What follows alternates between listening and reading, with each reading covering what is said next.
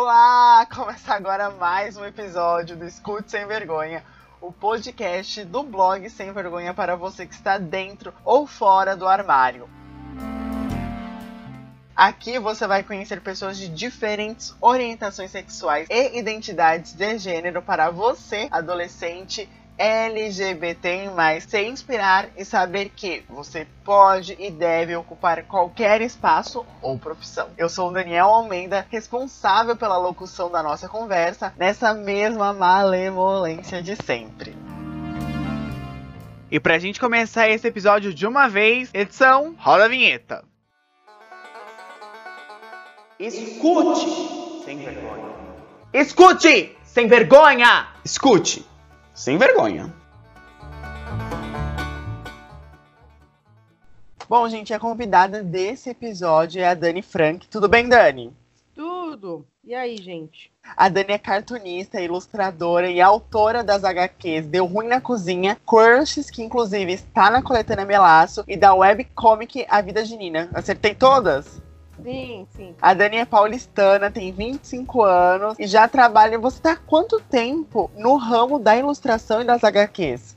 Olha, eu acho que oficialmente, profissionalmente mesmo, desde 2017. 2017 foi quando eu lancei a minha primeira, meu primeiro quadrinho, o Deu Ruim na Cozinha, e foi quando eu comecei a participar mais de feiras mesmo e vendendo os meus trabalhos para o público. Dani, eu queria saber primeiro, né, de onde surgiu o seu desejo de atuar no mundo das ilustrações e das HQs? Então, é que acho que como qualquer criança, né, sempre começa a desenhar pequeno tudo e curte, fica nisso, eu só meio que nunca parei de desenhar, né? As pessoas às vezes quando crescem vão parando. Eu sempre consumi muito quadrinho desde que eu era pequena. Turma da Mônica, Garfield. E aí eu comecei a ler um monte de mais eh, quadrinho japonês, um monte de coisa assim. E eu nunca parei de desenhar. Sempre foi uma coisa que eu pensei, putz, é isso que eu quero, é isso que eu consigo fazer bem. E aí eu acabei estudando animação, mas aí não me dei muito bem com as coisas e eu sempre tive mais facilidade com quadrinhos e ilustrações. Então acabou meio que naturalmente seguindo assim esse caminho. Esse conteúdo seu, de modo geral, que eu verifiquei, ele é direcionado para o público LGBT e adolescente. Eu queria saber de onde surge o desejo de abordar esses assuntos. Então, é que vem bastante de mim mesmo, né? A Nina, na faculdade, quando eu abracei completamente quem eu era, né? E entendi, me entendi como mulher lésbica, eu fui procurar muito desse conteúdo, né? E eu não achava umas coisas que me satisfaziam muito bem. Tipo, sempre queria histórias mais bonitinhas e que acabavam com um final feliz, e que as meninas se davam bem, que as pessoas não morriam sempre. E eu acabei fazendo aquela coisa de tipo. Criando o que eu queria ver, sabe? Porque não tinha, às vezes, as coisas da forma como eu queria. Não criticando, né? Tem filmes muito bons por aí, mas eu queria algo mais teen, tipo, adolescente mesmo. Entendi, não. E vamos pontuar que, assim, a vida de Nina é um sucesso no Instagram e no Facebook, né? Eu queria muito começar a pontuá-la, porque é realmente muito interessante como você narra o primeiro amor, né? O despertar da efetividade da Nina com a Olivia. Eu gosto muito, é um excelente trabalho pra Obrigada. você. A Nina vem de muitas experiências minhas mesmo, do colegial. E de momentos que eu ficava sentada, tipo, hum, Olha só para isso, que pensamento interessante, né? Aposto que todo mundo deve pensar assim, mas não. e aí meio que surgiu assim. A Nina começou como lição de casa de um curso de quadrinho que eu tava fazendo. Eu queria uhum. que eu, eu, sabia que eu queria fazer umas tirinhas bonitinhas e gays. Uhum. E eu tinha na época uma lista no meu celular, não na época, mas eu tinha uma lista que eu escrevia no meu celular quando eu tava me entendendo como lésbica, de momentos que eu pensava tipo, hum, isso não é um pensamento hétero. E aí eu acabei pegando itens dessas listas que eu escrevia para mim, meio que para me autoafirmar, e acabei fazendo tirinhas sobre elas. Antes da gente continuar conversando sobre a Nina, é importante a gente pontuar que a vida de Nina ganha tirinhas novas toda semana lá no Instagram da Dani, que é o arroba Dani Frank, com CK, certo? Sim, sim, isso mesmo. Dani, fala para mim sobre o seu conteúdo que aborda o amor lésbico na adolescência. Se você tivesse acesso a esse conteúdo na sua adolescência, no seu despertar da afetividade, como isso teria impactado a Dani adolescente? É, eu acho que ia fazer uma grande diferença. Porque, porque se ver nas coisas é, é muito importante, né? A gente cresce só vendo relações de amor que a gente não consegue se identificar. A gente não, tipo, eu via só vendo mulheres ficando com homens e os homens sendo, tipo, incríveis, fortes, não sei o quê. Aí eu queria Ou, tipo, ou às vezes até o protagonista é um menino encabulado de falar com a menina, não sei o quê. E não era algo que, tipo, batia da mesma forma para mim, sabe? Eu queria uma história de uma menininha gordinha que gostasse de alguém e ficasse, meu Deus. E aí? As pessoas gordas também em filmes e na mídia sempre acabam sendo meio ridicularizadas, né? Aí isso é uma coisa que eu tento bater forte sempre também, tipo, eu tento fazer os meus personagens em corpos diferentes e formas diferentes para conseguir, tipo, várias pessoas verem de uma forma que pensa, ah, tá tudo bem ser assim e tá tudo bem ser eu. É uma forma de representatividade mesmo. Olhar é. e mostrar pro temos diversidade, não, não é só um padrão que existe nesse mundo. É, eu já, eu já recebi mensagem de umas de umas meninas, tipo, oi, eu sou menor de idade, oi, tipo, eu leio a Nina e é muito bom, faz eu me sentir muito bem. E eu sempre fico muito, tipo, meu Deus, emocionada, tipo, uau, que surreal, mas muito feliz. Porque eu acho que faria bastante diferença para mim, com 15 anos, 14 anos, lendo essas histórias assim.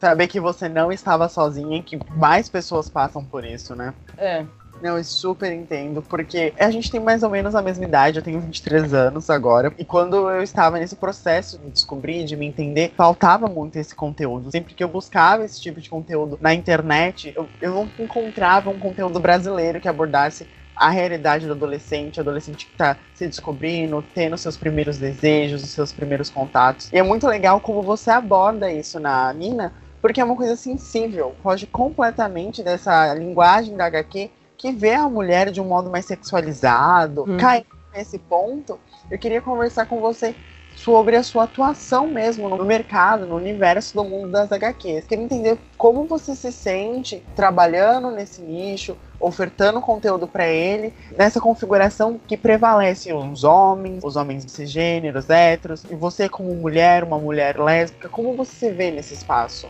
Então, para falar a verdade, eu acabo não tendo muito contato com os homens com os héteros, porque eu acabo ficando bastante no meu nicho, né? É, e eu tô ficando contente que cada vez mais estão aparecendo mais celebrações desse nosso nicho LGBT. Por exemplo, ano passado teve a PocCon, que foi uma feira aqui em São Paulo só pro público LGBT. E foi a primeira feira que teve assim. E lotou o lugar. Teve, tipo, fila por horas lá fora pra entrarem. E foi muito bom, porque o evento inteiro era só de artistas LGBT. Foi tipo, uau, então é assim que eles se sentem normalmente, os homens héteros. Normalmente eles estão em todo lugar. E e foi muito incrível. Eu, em eventos, eu trabalho mais independente mesmo, né? Uhum. Às vezes fazendo uns freelas lá e aqui, mas o meu trabalho de quadrinhos é independente. Então eu sempre participo de feiras independentes. Já fui na Comic Con, já fui numa feira de quadrinhos de Curitiba, vários lugares, no FIC, que é a feira de quadrinhos também que tem em Belo Horizonte. E eu acabo ficando sempre no meu lado, tipo, com vários amigos e colegas LGBTs também, que também produzem conteúdos muito bons. Então, eu acabo focando mais nessas pessoas. eu tenho acompanhado muito do conteúdo que é produzido por pessoas LGBTs e cada vez mais surge esse tipo de comentário de falando: eu prefiro trabalhar na minha bolha, mas seguro, eu não preciso explicar aquilo que eu sempre tenho que explicar e eu me sinto mais acolhido. É, sim, é, é, bem isso também, sabe? Eu às vezes não tenho muita energia pra. Tipo, quando às vezes eu recebo um comentário maldoso, eu não tenho muita energia pra ir discutir com a pessoa, explicar, ensinar, não sei o quê. Eu fico meio tipo, tá bom, tá. É, deletar o comentário. Porque, sei lá, não vou dar palco pra maluco também, né? Eu acho justo. Eu queria entender mais como você faz essa gestão, tipo de hate que você recebe, você consegue canalizar ele pra sua área, tipo. Ah, eu. É que as minhas histórias são bem assim fofinhas e tal. Então, às vezes, eu não, por exemplo, no Instagram e no Twitter não recebo nada. Eu recebi, às vezes, uns comentários nada a ver no Facebook. E eu acabei parando de usar o Facebook, porque não tá me dando o engajamento que eu, suficiente que eu queria, né? E então. Mas às vezes apareciam as pessoas fazendo uns comentários nada a ver. Ou às vezes até umas pessoas comentando nos meus quadrinhos, tipo, eu me sinto assim, mas se afirmando, tipo, eu me sinto assim, mas eu sou super hétero. Tipo, ok, você, você pode pensar isso na sua casa, não precisa comentar. não, mas definitivamente meu trabalho, é, eu recebo mais comentários positivos mesmo, sabe? Tipo, crianças falando que estão se identificando, que estão nesse processo de se entender e que as minhas tirinhas fazem elas entenderem alguma coisa. E pessoas falando, tipo, ah, se eu tivesse isso quando eu fosse pequeno seria ótimo.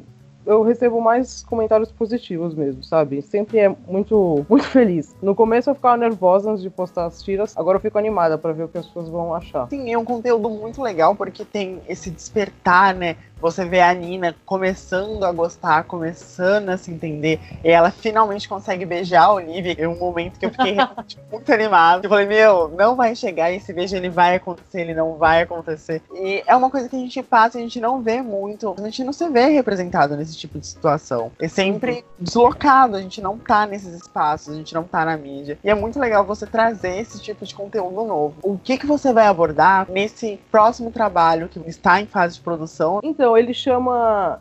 É, um, é para uma coletânea de uma amiga minha. Ela é o volume 2 da coletânea. O volume 1 um se chama Histórias Quentinhas sobre Sair do Armário. E esse volume 2, que é o que eu participo, chama Histórias Quentinhas sobre Existir. E aí eu acabei fazendo uma história bem leve também, de uma menina indo num primeiro encontro com uma menina, com outra menina, né? E eu gosto bastante, porque mostra, tipo, a menina meio que surtando antes, nervosa, mas aí vai seguindo o date e dá tudo certo. Também tem um drama de tipo, será que vai beijar? Será que não vai beijar? Sempre, né? Aquele frio na barriga, o que, que vai acontecer. E conta pra gente como foi o seu primeiro date. Meu primeiro encontro, encontro, acho que eu percebi que foi um encontro só depois na terapia. Sei lá, foi um momento legal que eu tive com uma menina e aí depois na terapia eu comentei com a minha terapeuta, tipo, hum, e ela ficou, ok, então, Dani. Isso é, na minha visão é uma coisa, mas enfim. Muito bom. Eu estou aqui para representar o direito da mulher lésbica ser trouxa e não perceber. Existe até um mito dentro da comunidade LGBT que sapatão é emocionado. O que você pensa sobre isso? Eu acho que eu definitivamente sou emocionada. Mas tenho amigas que não são tanto quanto eu e tá tudo bem. Ai, não. Ótimo. Agora, eu queria que você falasse um pouquinho sobre as pessoas que te inspiram, sobre representatividade dentro desse universo HQ. Você teria algumas pessoas ou alguns trabalhos para indicar para os adolescentes que estão nesse processo de se descobrir, de se conhecer? Sim, eu vou começar então a falar do trabalho de uma amiga minha, uh, Ilustralu. Ela também tem um quadrinho de um menino gay se descobrindo gay e navegando tudo isso, e é muito bom, chama Arlindo. Ela posta duas páginas por semana, e é muito bom mesmo. Esse é um que eu leio e fico, tipo, esperando ansiosa para os próximos episódios. Eu vou comentar também um outro amigo meu, o arroba dele é meus Olhos São Castanhos, o John. Ele tem ilustrações muito bonitas de casais de homens, são incríveis as ilustrações dele, eu fico babando. Tem a Ellie Irineu, os quadrinhos dela são fantásticos, ela é muito boa. Uhum. E a Dica Araújo também, que os trabalhos dela é outro que eu fico sofrendo. Eu quero, tipo, ser a Dica quando eu crescer na arte. E ela também tem quadrinhos muito bons. Dica Araújo com K. Bom, Dani, então é isso. Foi um prazer conversar com você. Quem quiser acompanhar o seu trabalho, acompanhar o mundo de Nina, acha você onde? É, no Instagram e no Twitter arroba Dani Frank com CK. Então, ó, pessoal, fiquem em casa, estamos num momento de quarentena, tem que respeitar o distanciamento social, Sim. lavar as mãos, usar álcool gel. A máscara. A máscara, realmente muito importante, esqueci da máscara. Mas não usem a máscara. Dani, muito obrigado, foi um prazer conversar com você. Todos Obrigada eu. Hoje sempre. E, ó, até o próximo episódio, galera. O Escute Sem Vergonha é o podcast do blog Sem Vergonha, desenvolvido por Daniel Almeida, estudante de jornalismo da Universidade Federal de Ouro Preto. O conteúdo integra a parte prática da disciplina de trabalho de conclusão de curso 2, ofertada em 2020.1. O roteiro, a locução e a edição deste podcast foram feitas por Daniel Almeida sob orientação da professora Michele Tavares.